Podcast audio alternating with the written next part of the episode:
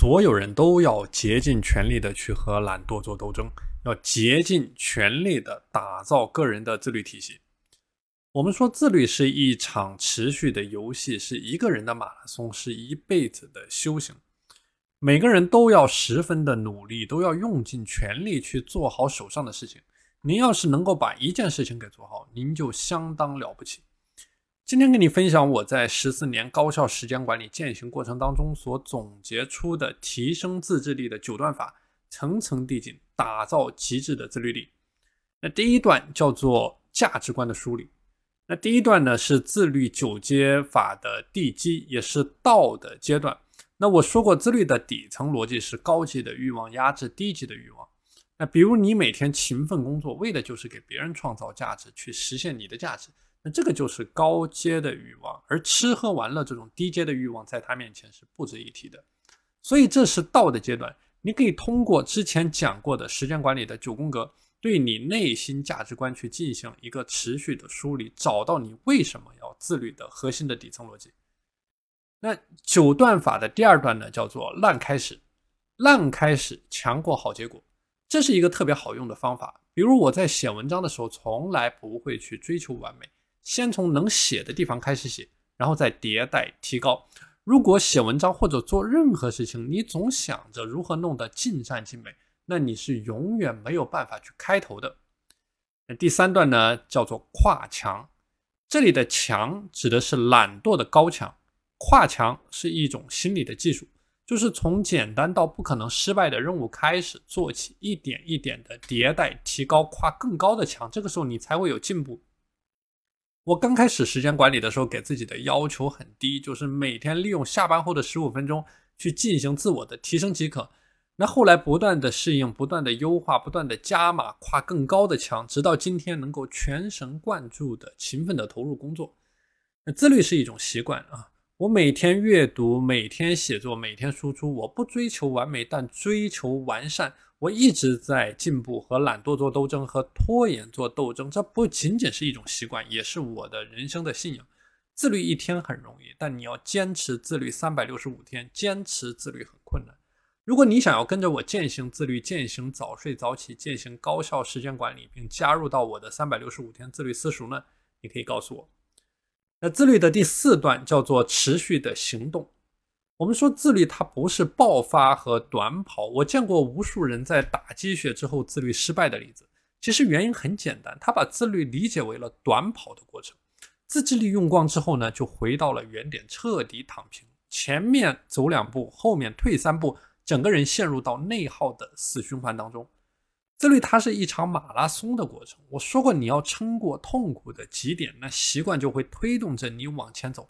所以我从来不会去追求爆发，我只会追求细水长流。我从来不会去追求强迫自己，我赞同顺应人性的自律。比如说，我工作不下去的时候呢，我就去睡大觉；我清淡饮食坚持不下去了，那我就去吃好吃的。但是我的总体结果是非常好的。我坚持很多年，每周保持八十个小时以上的工作，我的 BMI 指数是十八点六，这些都是长年累月坚持你才能够拿到的结果。我在最困难的时候自己闯天下，我住过三百八十元的地下室，连窗户都没有。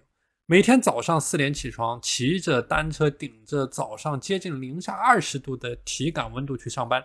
我也曾经为了省打车的钱，穿着西装顶着烈日步行十多公里去面试。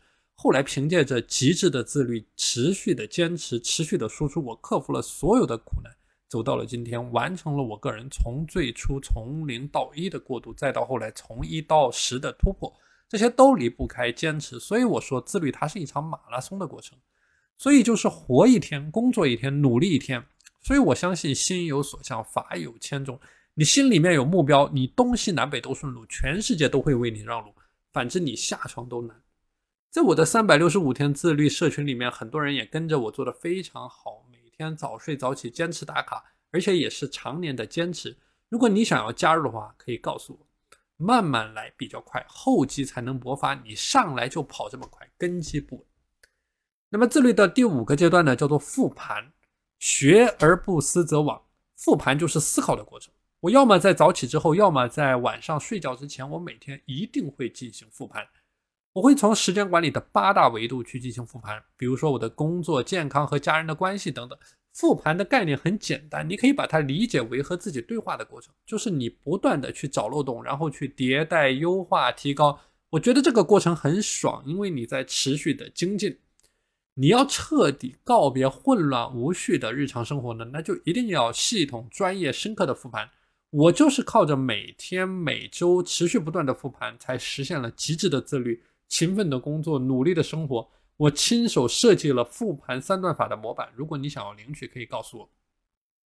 那很多人他喜欢质疑别人，因为质疑别人很容易，但是他从来不会去质疑自己。复盘就是去质疑质疑自己的过程。就说成功它永远有方法，失败永远有理由。OK，那自律的第六段叫做正向的反馈。正向的反馈就是说最大化将自律这件反人性的事情呢变得不那么反人性。就说各位可以开发自己的聪明才智，去设计一套适宜于你自己的正向反馈机制。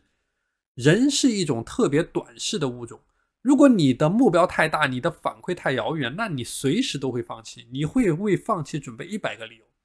为什么有的人背着单词很快就放弃了呢？因为反馈不清晰。你不能说两天背一百个单词，考试拿到了高分，跟老外顺畅的交流。没有量的积累不会产生质的突破，但如果你能够坚持几年如一日的背，背上一万个单词，那就会产生质变。但几年之后的事情实在很难让人现在产生动力。我在上学的时候呢，不少学校动不动就是周考、月考、年考，然后是全班、全校、全区的排名，非常的残酷。虽然决定你最终考试的只有高考这一次的成绩，但是。这些周考、月考、年考，就是通过成绩的排名刺激你产生学习的动力。OK，那自律的第七段呢，叫做关键成果。关键成果就是 OKR 当中的 KR，这一招用好了非常厉害。你能够把自律这件反人性的事情变得像游戏当中打怪升级刷金币一样开心。我见过有的学员啊，他借助 OKR 去制定减脂的计划。然后制定包括了每周的 KR，包括了他的体重啊、体脂率啊、饮食的计划啊，都是非常有章法的，按照进度条般的去执行推进，最后大获成功。那自律的第八段呢，叫做去告别伪勤奋。所谓的伪勤奋，就是说你在自己的舒适圈里面来回的打转，自己觉得很感动，但是拿不到任何的结果。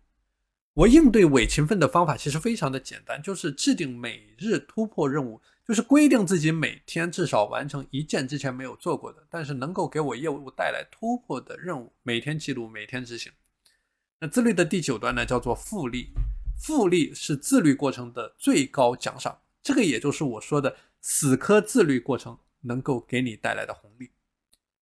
好的，今天的内容就和你分享到这里。如果你想要加入到我的三百六十五天自律私塾，和我一起践行高效极致的自律，那你可以告诉我。